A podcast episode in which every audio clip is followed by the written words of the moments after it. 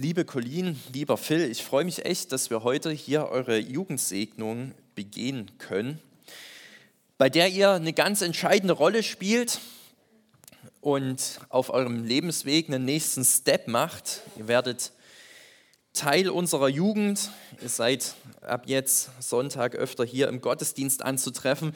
Und nach all dem, was man vorhin so vom Justin und äh, den Kindern von euch gehört hat, da können wir uns als Jugend richtig glücklich schätzen, dass ihr jetzt Teil von unserer Gruppe seid. Und ich finde es mega genial, dass ihr in eurem jungen Alter schon so mutig wart und eure Stärken, eure Zeit, eure Liebe für Gott und für die Kids eingesetzt habt. Das ja, ist echt genial. Ihr habt vorhin ein Puzzle bekommen. Und was ein Puzzle ausmacht, das ist ja ein Stück weit, dass äh, viele kleine, total unscheinbare Teile mit Ecken und Kanten ein riesengroßes Bild ergeben. Und ich finde, dass das ein richtig gutes Bild dafür ist, wie Kirche funktionieren kann. Viele einzelne Menschen, die total unterschiedlich sind, die alle ihre Ecken und Kanten haben, die können gemeinsam zu was richtig Großem werden. Und damit sind wir auch schon eigentlich mitten bei dem Thema, um was es uns heute in diesem Jugendsegnungsgottesdienst gehen soll. Als Jugendmitarbeiter machen wir uns wie jedes Jahr oder haben wir uns wie jedes Jahr auch dieses Jahr Gedanken gemacht, was kann denn das Thema für diesen Gottesdienst sein? Wir wollen uns immer mit irgendwas beschäftigen, was wir als Jugend, von der ihr zwei ab jetzt ein Teil seid, verkörpern wollen. Und es ist uns natürlich auch wichtig, euch was für euren Lebensweg mitzugeben. Und jetzt sind wir auf die Idee gekommen, dass wir ja mal über Kurse reden könnten. Als Jugend sehen wir uns nämlich nicht als irgendwas losgelöstes vom Rest dieser Gemeinde, sondern wir sind ein Puzzlestück, eine Reihe von Puzzlestücken, die diese Gemeinde, die diese Kirche hier ausmachen. Und deswegen haben wir uns dazu entschieden, heute mal darüber zu reden, was für eine geniale Erfindung Gottes Kirche eigentlich ist, wie facettenreich Kirche sein kann und wie wertvoll jeder einzelne Teil dieser Gemeinschaft ist, auch ihr zwei. Denn wir wünschen uns für euch und für euer Erwachsenenleben, dem ihr immer weiter entgegengeht, dass ihr irgendwie ähm, ja, zum einen Gott immer besser kennenlernen könnt und dass Kirche und vielleicht auch Kirche für dich zu einem zweiten Zuhause für euch wird. Die Bibel, die ist voll von verschiedenen Menschen, äh, oder die ist, die ist von verschiedenen Menschen geschrieben worden. Und unter diesen Menschen, da gab es einen, den man quasi als einen echten Experten ähm, bezeichnen kann, wenn es um Kurse geht. Manche würden vielleicht sagen, ein Nerd, wenn es um das Thema geht. Der hat ganz viele Briefe an verschiedene Kursen geschrieben. Ähm, ihr habt wahrscheinlich bei Kurse für Kids schon mal von dem Mann gehört. Der heißt Paulus. Und er schreibt einen Brief an Christen in der griechischen Hafenstadt. Und die sind als Kirche eine richtig bunte Truppe mit allerhand Problemen. Äh, da geht es oft sehr drunter und drüber. Und Paulus will den mit seinen Worten und mit einem Bild, was er verwendet, sehr klar machen, wie gut es eigentlich trotzdem ist, obwohl die so aneinander geraten und obwohl das manchmal so schwierig ist, dass sie sich gegenseitig haben. Auch wenn sie, ja, wenn sie das selber so manchmal gar nicht nachvollziehen und spüren können.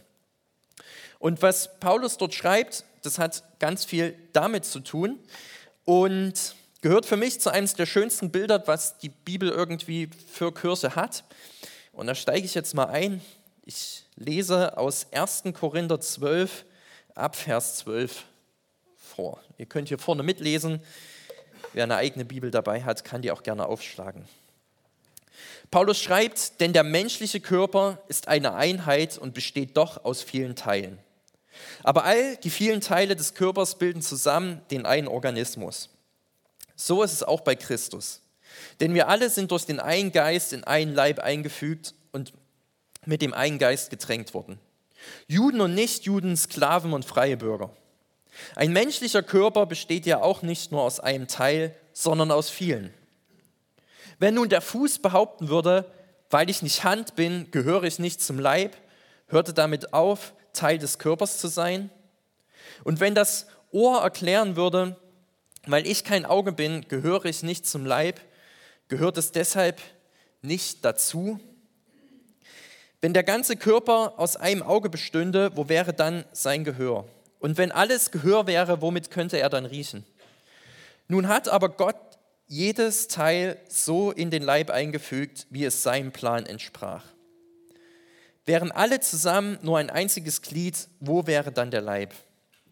Aber nun gibt es viele Glieder und alle gehören zu dem einen Körper. Das Auge kann doch nicht zur Hand sagen, ich brauche dich nicht, und der Kopf doch nicht zu den Füßen, ich verzichte auf euch. Im Gegenteil, gerade die scheinbar schwächeren Glieder des Körpers sind unentbehrlich. Die unansehnlichen kleiden wir mit größter Sorgfalt und die, deren wir uns schämen, mit besonderem Anstand. Die ansehnlichsten Glieder brauchen das ja nicht. Gott hat den Leib so zusammengefügt, dass die geringeren Teile besonders geehrt werden, denn er wollte keine Spaltung im Körper. Alle Glieder sollen einträchtig füreinander sorgen. Wenn ein Glied leidet, leiden alle anderen mit. Und wenn eins besonders geehrt wird, freuen sich alle anderen mit. Was der Paulus hier macht, der verwendet den menschlichen Körper und vergleicht Kirche damit. Also genauso wie so ein menschlicher Körper aus vielen verschiedenen Teilen besteht, genauso besteht Kirche auch nicht nur aus einer Person oder einem Teil. Und das Erste, was dem Paulus diesbezüglich echt wichtig zu sagen ist, dass es Kirche gibt, dass wir hier heute Morgen zusammenkommen, ähm, dass Menschen mit verschiedenen Interessen, verschiedenen kulturellen Hintergründen, verschiedensten Lebenssituationen zusammenkommen, dass sie zu einem Organismus werden, dass sie an einem Strang ziehen und dasselbe Lebensziel miteinander teilen, das ist keine Erfindung von Menschen. Und Kirche funktioniert auch nicht deshalb, weil wir Christen alle so unglaublich toll sind. Ja, also wenn ich heute Morgen über Kirche rede, dann ist mir am Anfang wichtig zu betonen, vielleicht auch gerade für dich, wenn du irgendwie skeptisch gegenüber Kirche bist. Wir Christen, wir sind keine besseren Menschen, die automatisch besser miteinander klarkommen als alle anderen, weil sie so toll sind. Die Kirchengeschichte ist voll mit Beispielen, wo Kirche überhaupt nicht so gut funktioniert hat, wie Gott sich das eigentlich gedacht hat. Dass es seit über 2000 Jahren Kirche gibt, dass wir hier so zusammenkommen, ähm, dass wir Kirche hier leben in Tierfeld, das liegt einzig und allein an Gott, dem Heiligen Geist. Denn, und das steht ja auch so in dem Text, denn wir alle sind durch einen Geist in den Leib eingefügt. Und dieser Heilige Geist, von dem die Bibel redet, der hat die Kraft, Menschen, die eigentlich an sich total egoistisch sind, selbstzentriert, ein Stück auch verrückt, so wie wir das alle hier sind, sie zu verändern. Und es wird auch daran deutlich, dass Paulus hier davon redet, dass Juden und Nichtjuden, Sklaven und Freie auf einmal Teil eines Körpers sind. Das ist nicht nur eine Aufzählung von unterschiedlichen Menschen, sondern was Paulus hier beschreibt und wovon er hier redet, das sprengt total das, was für die Menschen damals normal war. Ja, also für fromme Juden, Juden, die besonders eifrig geglaubt haben, denen ihr Glaube besonders wichtig war, die den immer 10% ernster genommen haben als alle anderen, war das ein absolutes Unding, echte Gemeinschaft mit Nichtjuden zu haben. Das ging nicht. Die waren unrein. Und ein rechtgläubiger Jude, der hat Zeit mit den Leuten verbracht, die so waren wie er selber. Und genauso unwahrscheinlich war es in der griechischen Kultur von Korinth, dass man als freier Mensch, also als Mensch, so wie wir das sind, die irgendwie eigene Entscheidungen treffen können, ähm, Zeit mit Sklaven verbracht hat. Da war einfach so ein großer gesellschaftlicher Unterschied, ähm, das, das ging nicht zusammen. Und trotzdem kommen diese unterschiedlichen Puzzleteile, die eigentlich überhaupt nicht zusammenpassen, zusammen und Gott macht was total Unpassendes passend. In der Gemeinde von Korinth, an die der Paulus hier schreibt, lief deshalb nicht immer alles bestens. Ja, also die zwei Briefe von Paulus an diese Gemeinde, die wir heute haben, das ist eigentlich eine einzige Mängelliste. Da geht es im Prinzip permanent darum, was dort wirklich nicht gut läuft. Aber schon allein die Tatsache, dass diese Menschen nicht aufgegeben haben, dass wir heute hier 2000 Jahre später so zusammenkommen, dass es heute Kirche gibt und dass Menschen auf der ganzen Welt in Kirche eine Art der Gemeinschaft erleben, die ganz anders ist, das ist ein echtes Wunder von Gott. Gott hat unter den ersten Christen viel Veränderung geschenkt. Gott musste Gedankenblockaden gelöst, äh, lösen. Er musste Menschen helfen, Vorurteile abzubauen, mit althergebrachter Tradition zu sprechen, ihren Stolz echt beiseite zu legen Und wenn ich mich selber anschaue und in mich selber reinschaue, dann weiß ich, Gott muss auch an mir noch einiges tun. Aber genau das ist es, was der Heilige Geist tun will. Total unpassende Puzzlestücke passen machen. Ein Puzzle, in dem es im Prinzip nur Randstücke gibt, zu einem großen Bild zusammenfügen. Der Heilige Geist, Gott liebt es, uns dabei zu helfen, unsere menschlichen Grenzen zu überwinden, Blockaden in unseren Köpfen abzubauen, uns immer mehr zu verändern und eine immer größere Liebe für die Menschen zu entwickeln, die so vollkommen anders sind als wir. Und ich finde es echt genial, dass wir wissen dürfen als Christ und dass du, wenn du heute Morgen hier bist und von dir selber sagst, dass du Christ bist, dann darfst du das wissen. Wir haben den Heiligen Geist, der uns hier zusammenbringt und der uns eine echte Chance auf Gemeinschaft gibt. Eine Chance, dass Menschen eine echte Heimat finden. Wir leben ja als Gesellschaft in einer, in einer Zeit, und Corona hat es irgendwie nochmal sehr deutlich gemacht, da mussten sich alle zurückziehen, zu Hause hocken. Ihr zwei konntet eine ganze Zeit lang nicht zur Schule gehen, musstet irgendwie an Online-Unterricht teilnehmen. Ähm, wir leben in einer Gesellschaft, wo Menschen immer einsamer werden. Wo wir zwar vielleicht viel über Diversität reden und Annahme, aber meiner Meinung nach wir eigentlich gar nicht so wirklich gut darin sind, Menschen, die anders sind, anzunehmen und echte Annahme zu praktizieren. Und ich glaube, das ist ein Punkt, weswegen es uns als Kirche umso mehr braucht. Kirche als eine Gruppe von Menschen, die sich von Gott prägen und verändern lassen, um für Gott und füreinander da zu sein. Als ich persönlich Christ geworden bin, dann bin ich nicht Christ geworden, weil die Menschen in der Jugendgruppe, in die ich gegangen bin, mich argumentativ so gut überzeugen konnten und weil die Musik da so schön war sondern ich habe gemerkt, und ich wünsche mir das sehr für euch zwei, dass ihr das auch hier merkt in der Kirche und in unserer Jugendgruppe. Ich habe damals gemerkt, dass eine gegenseitige Annahme da ist, die gar nicht von Menschen kommen kann. Dass es irgendjemand Größeres geben muss, der aus all diesen Teilen, die aus total verschiedenen Puzzeln eigentlich kommen, ein großes, richtig schönes Bild macht. Und ich weiß nicht, mit was für einer Einstellung du heute hierher gekommen bist. Vielleicht bist du wegen Phil und Colin hier und bist eigentlich sonst froh, wenn du Sonntag keine Kurse aufsuchen musst, wenn du ausschlafen kannst oder was anderes machen kannst. Ich freue mich, dass du da bist, dass du hier vor Ort bist. Ähm, und wenn du dich nach einem Ort sehnst, wo es Annahme gibt, wo Menschen zusammenkommen, ähm, die sich gegenseitig akzeptieren und die gemeinsam unterwegs sind, dann will ich dir Mut machen, besuche auch unsere anderen Gemeindeveranstaltungen. Wir sind nicht perfekt als Gemeinde und du wirst auch hier an Stellen vielleicht auf Ablehnung stoßen. Aber ich glaube, wenn du dich wirklich nach Annahme sehnst, dann gibt es keinen besseren Ort als Kirche. Diese Kirche und ganz viele andere Kirchen hier in der Umgebung, wo Menschen zusammenkommen, die vom Heiligen Geist geprägt sind und die sich gegenseitig annehmen und zu einer Gemeinschaft werden.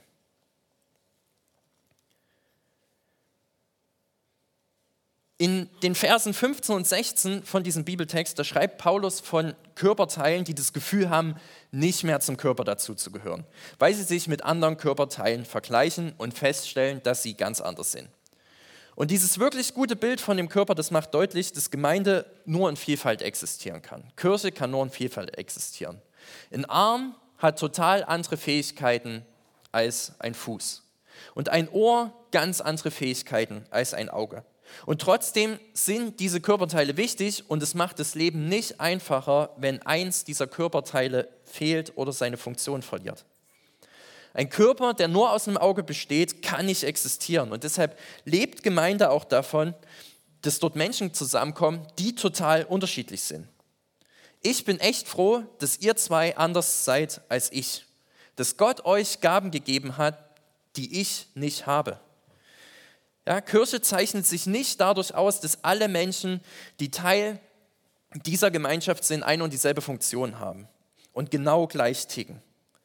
Nicht jeder hat in Kirche denselben Platz und gleichzeitig hat jeder, der dazugehört, einen wichtigen Platz. Jeder, der mit Gott unterwegs ist, ist begabt. Das Problem ist, dass wir Menschen mit Unterschieden manchmal wirklich nicht gut umgehen können. Ja, also wenn es Unterschiede zwischen Menschen gibt, und die gibt es ja zwischen allen Menschen, ganz egal, ob das irgendwie Ansehen ist oder Wohlstand, verschiedenste Begabungen, Prägungen, dann reagieren wir Menschen meistens auf zwei Art und Weisen darauf. Ja, also entweder wir reagieren mit Neid oder wir reagieren mit Stolz. Und beides ist für echte Gemeinschaft, wie wir sie in Kirche erleben wollen und leben wollen, gefährlich. Wenn wir innerhalb von Kirche Neid entwickeln, dann ist es deshalb gefährlich, weil wir der Lüge glauben, dass es uns an irgendwas fehlt, dass wir nicht gut genug sind. Ja, Neid ist letztendlich eine Anklage gegen Gott. Wenn du neidisch auf etwas bist, was jemand anders in der Gemeinde, in der Kirche kann oder hat, dann wirfst du Gott im Prinzip vor, dass er mit dir einen Fehler gemacht hat. Dass er irgendwie alle anderen schon perfekt gemacht hat, aber dich selbst nicht. Und Gott macht aber unmissverständlich klar, es gibt hier keine minderwertigen Menschen und auch keine minderwertigen Aufgaben. Und deshalb ist Neid alles andere als sinnvoll. Ich habe das selber mal sehr bildlich irgendwie erlebt vor ein paar Jahren. Ich war damals bei unterwegs, das ist so ein Jüngerschaftsprogramm, der eine oder andere hat vielleicht schon davon gehört. Und ich war gemeinsam äh, mit jemand anders aus der Gruppe, war ich für einige Wochen äh, beim Daniel Rudolf und bei der Tabea im Vogtland. Und äh, wir hatten beide jeweils eine Wochenaufgabe und die war total unterschiedlich. Der Freund, mit dem ich dort war, der sollte in der Woche eine Bank bauen, die an einen Wanderweg gestellt werden sollte, als ein Ort, wo man mit Menschen über Glauben ins Gespräch kommt. Meine Aufgabe war es, den Jugendgottesdienst vorzubereiten.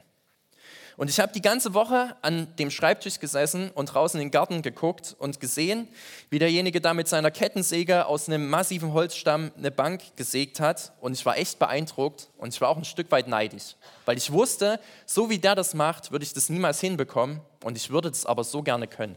Ich würde so gerne so handwerklich begabt sein und bin es leider überhaupt nicht. Und ich habe irgendwie den Neid so in mich reingefressen und nachdem die Woche vorbei war, kam derjenige auf mich zu und meinte so zu mir, hey, ich muss dir mal was sagen, aber ich bin echt neidisch. Also ich finde es so krass, dass du diese Andacht vorbereitet hast und dass du das so kannst und machst und ich wäre irgendwie so gern viel mehr wie du. Und wir haben beide gemerkt, wir waren beide neidisch aufeinander, auf das, was der jeweils andere kann. Wir standen uns damit total selber im Weg, ähm, anstatt uns darüber zu freuen, dass wir beide eine Begabung haben, die wir in dem Moment für Gott einsetzen konnten, zu Gottes Ehre.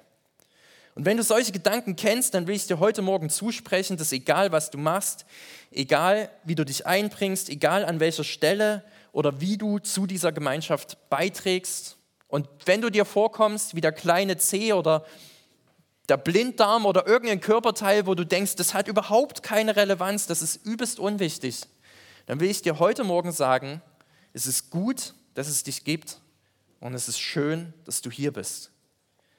In Vers 18 steht, nun hat aber Gott jedes Teil so in den Leib eingefügt, wie es seinem Platz entsprach. Und das ist eine feste Zusage. Und das ist auch eine Zusage an euch zwei, dass Gott euch geschaffen hat mit euren Begabungen und Interessen. Das hat Gott genauso gewollt. Gott hat richtig viel in euch hineingelegt und ihr müsst euch vor nichts und vor niemandem verstecken. Und ihr müsst keine Angst haben, nicht gut genug zu sein. Das war richtig cool vorhin zu hören, was eure Begabungen sind und wie ihr die Begabung einbringt. Es ist einfach schön zu hören, Colin, dass du gut mit kleinen Kindern umgehen kannst. Das ist wahnsinnig wertvoll. Und Phil, dein Interesse an Technik, das ist ein großer Schatz, mit dem du, glaube ich, in deinem Leben noch echt viel machen kannst und echt vielen Freunden, Menschen eine Freude machen kannst. Und ihr zwei, ihr verbringt viel Zeit in der Schule und in meiner Schulzeit ging es mir oft so, dass ich mehr das Gefühl hatte, von Mitschülern und auch manchem Lehrer öfter gesagt zu bekommen, was ich eigentlich alles nicht kann. Und generell zweifelt man ja in der Pubertät, der eine mehr, der andere weniger, manchmal an sich selbst. Man versucht irgendwie seinen Platz im Leben zu finden. Lasst euch davon nicht verrückt machen. Ihr seid wertvolle Menschen. Ihr seid ein wertvoller Teil dieser Gemeinschaft. Und wenn ihr jemals daran zweifelt und das Gefühl habt, dass ihr zu anders seid, um angenommen zu werden, dann will ich euch Mut machen, schlagt diesen Text auf. Werdet nachher alle diese Figur bekommen, also ihr zwei. Und da haben wir hier unten nochmal, nicht alle, haben wir hier unten nochmal den Bibelvers oder die, die, die Verse, wo, wo ihr die finden könnt, draufgeschrieben. Ähm, lasst euch das immer wieder durch den Kopf gehen, dass ihr das könnt, was ihr könnt. Das war Gottes Plan und es ist wertvoll, dass ihr die Gaben, die ihr habt, habt und dass ihr sie einsetzt.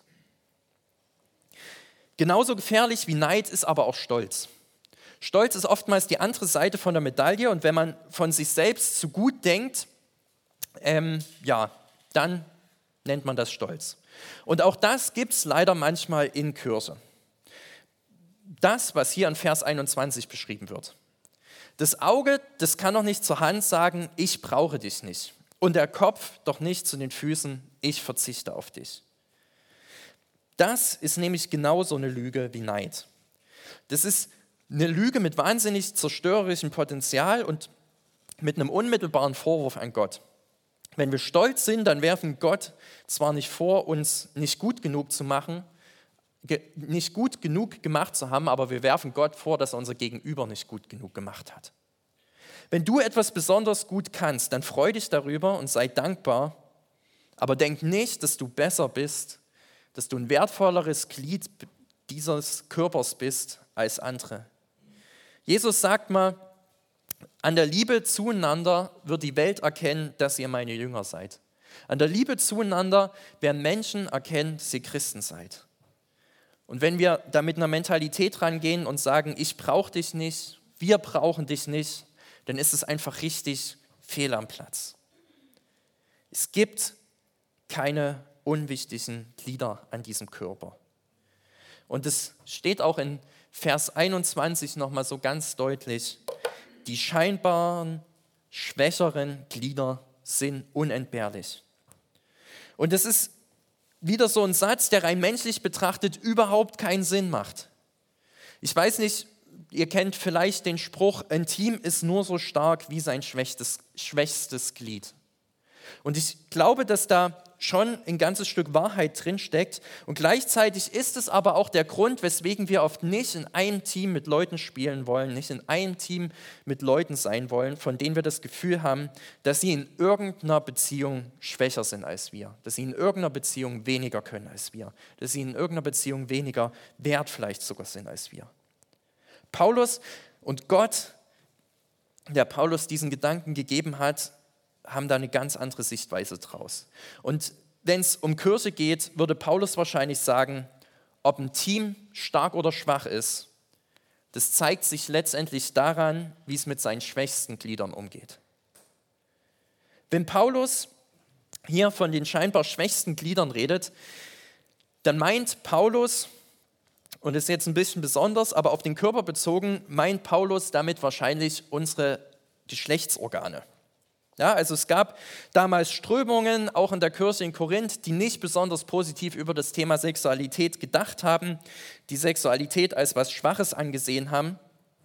Und Paulus macht hier den Vergleich hin zur Kirche und sagt, so wie das bei eurem Körper ist, wo ihr die Sexualorgane nicht wirklich schätzt, wo ihr euch vielleicht für diese Organe schämt, kommt denen trotzdem eine extrem wichtige Aufgabe zu. Weil ohne diese Körperteile kann es keinen Fortbestand der Menschheit geben. Und genauso ist es bei der Kirche. Ihr habt vielleicht, vielleicht nicht immer einfach mit denen, die irgendwie neu dabei sind, die von woanders herkommen, die so ganz anders sind als vielleicht manch ein verkopfter Frommer, der den Laden hier schon von Kindheit an kennt, so wie ich und manchmal auch der Meinung ist, genau zu wissen, wie es immer weiterlaufen soll. Es ist vielleicht manchmal schwierig mit den Menschen, von denen wir das Gefühl haben, die brauchen irgendwie ein bisschen mehr Unterstützung im Leben. Oder mit der Jugend, den jungen Wilden, die plötzlich ganz andere Ideen reinbringen, die den Gottesdienst anders gestalten, die Staub aufwirbeln. Aber all diese Menschen sind absolut unentbehrlich. Alles sind Gottes geliebte Geschöpfe und sie sichern den Fortbestand der Kirche. Und das ist es, was Paulus hier sagt, kümmert euch um sie. Bei den Geschlechtsteilen seid ihr auch sehr darauf bedacht, dass die begleitet sind. Damit gehen wir besonders um. In der Regel ist es uns wichtig, eine Hose anzuhaben oder irgendwas, was unseren Unterleib bedeckt, wenn wir hier zum Gottesdienst kommen. Und genauso wie wir uns da besonders drum kümmern, sollen wir uns auch um die besonders kümmern, die uns am meisten herausfordern. Weil es in Gottes Reich keine unwichtigen Menschen gibt, weder junge noch alte, weder schwache noch kranke, egal in welchem Bereich du Stärken hast, egal in welchem Bereich du dich einbringst, egal wo du dich um Menschen kümmerst, du bist wertvoll. Und dieses Bild, was hier gemalt wird und was hier entsteht, das sprengt unser menschliches Bild eigentlich fundamental. Das ist total anders als das, was wir oder was ich von mir selber oft empfinde. Ich denke oft, oh, könnte der das nicht so und so machen? Und, und tu, pack Menschen in Schubladen. Und das, was Paulus hier eigentlich bewirken will, ist genau das zu sprengen. Und das Coole ist, dass immer dort, wo Menschen das berücksichtigen, was, was hier steht, dass dann echte Veränderung eintritt. Ja, also es gibt in der Geschichte von Kirche ganz viele verschiedene Beispiele, wo Menschen sich ein Beispiel daran genommen haben, was Paulus hier schreibt. Wo Menschen das ernst genommen haben, wo Menschen sich angefangen haben, besonders um die zu kümmern, von denen sie vielleicht den Eindruck hatten, die sind entbehrlich. Und wo dadurch ganz viel Positives entstanden ist. Und ich will am Ende dieser Predigt ganz ehrlich mit euch sein. Kirche ist fehlerhaft. Das habe ich am Anfang schon mal gesagt. Menschen sind fehlerhaft. Wir hier als Kirche für dich in Tierfeld, wir sind nicht perfekt und es gibt keine perfekte Kirche auf dieser Welt. Wir schaffen es nicht, diesen Maßstab von Annahme, diesen Maßstab von Wertschätzung, dieses gegenseitig sich zu unterstützen und zu respektieren, dem zu 100 Prozent gerecht zu werden.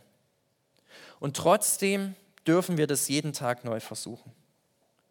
Wenn wir scheitern, dann dürfen wir wissen, dass wir trotzdem von Jesus angenommen ist, sind, der der Grundstein der Kirche ist.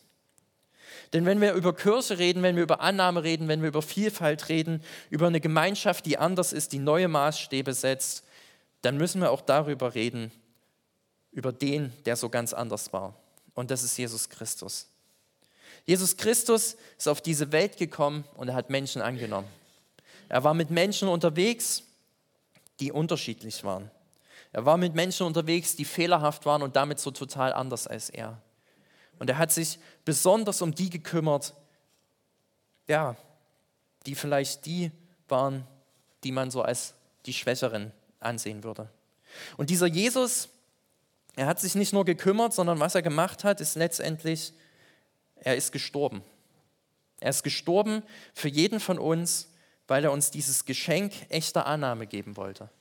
Und weil er uns zeigen wollte und uns gezeigt hat und uns erlöst hat von unserem Egoismus, was es bedeutet, Menschen, die total unterschiedlich sind, anzunehmen. Was es bedeutet, in einem Körper vereinigt zu sein. Und ich wünsche euch beiden das für euren weiteren Lebensweg ganz speziell und ich wünsche das auch allen anderen, die heute hier sind. Ich wünsche euch, dass ihr bei Jesus Annahme findet. Kirche ist nicht perfekt. Wir sind alles nur Menschen, aber Jesus ist perfekt. Und Jesus hat euch schon angenommen. Jesus war sogar bereit, sein Leben für euch zu geben. Mehr Annahme gibt es nicht. Also wenn ihr irgendwann mal an die, an die Situation kommt, wo ihr euch fragt, bin ich überhaupt angenommen? Bin ich überhaupt was wert? Menschen behandeln mich vielleicht abschätzig. Dann will ich euch Mut machen, seid gemeinsam mit Jesus unterwegs, lernt ihn immer besser kennen und lernt zu verstehen, was es bedeutet, dass Jesus euch angenommen hat. Das Zweite, was ich euch wünsche, ist, dass ihr erlebt, dass Kirche ein echtes Zuhause wird. So wie ich das von außen einschätze, seid ihr echt mit ja, einem sehr guten Zuhause beide gesegnet. Ihr habt tolle Familien. Ähm, ihr könnt euch da wirklich glücklich schätzen. Und umso schöner ist es, wenn man in Kirche noch einen Ort hat mit viel mehr Menschen, wo man gerne hinkommt, wo man sich keine Gedanken machen muss, ob man jetzt gut ankommt oder nicht, wo man akzeptiert wird, wo man Annahme erfährt, wo man Menschen findet, die einen wertschätzen. Wo man mit euch lacht und mit euch weint, wo man sich mit euch freut und mit euch trauert, so wie es in dem Text heißt. Wo ihr eure Fragen im Leben loswerden dürft, wo ihr euch ausprobieren dürft, wo ihr Erfahrung sammeln dürft. Und ich wünsche euch, dass ihr nie vergesst, dass es in Gottes Reich keine Unwichtigen gibt. Ich wünsche euch das Bewusstsein, dass es in Gottes Reich keine unentbehrlichen Menschen gibt. Lasst euch von nichts und niemanden einreden, dass ihr unwichtig seid, dass ihr nicht genug wert seid, dass die Gaben, die ihr habt, nichts wert sind. Gott hat euch begabt, Gott hat euch wertvoll gemacht und er will euch gebrauchen und er will mit euch seinen Weg gehen. Und ich freue mich, dass wir euch heute hier auf diesem weiteren Weg, für diesen weiteren Weg segnen dürfen. Amen.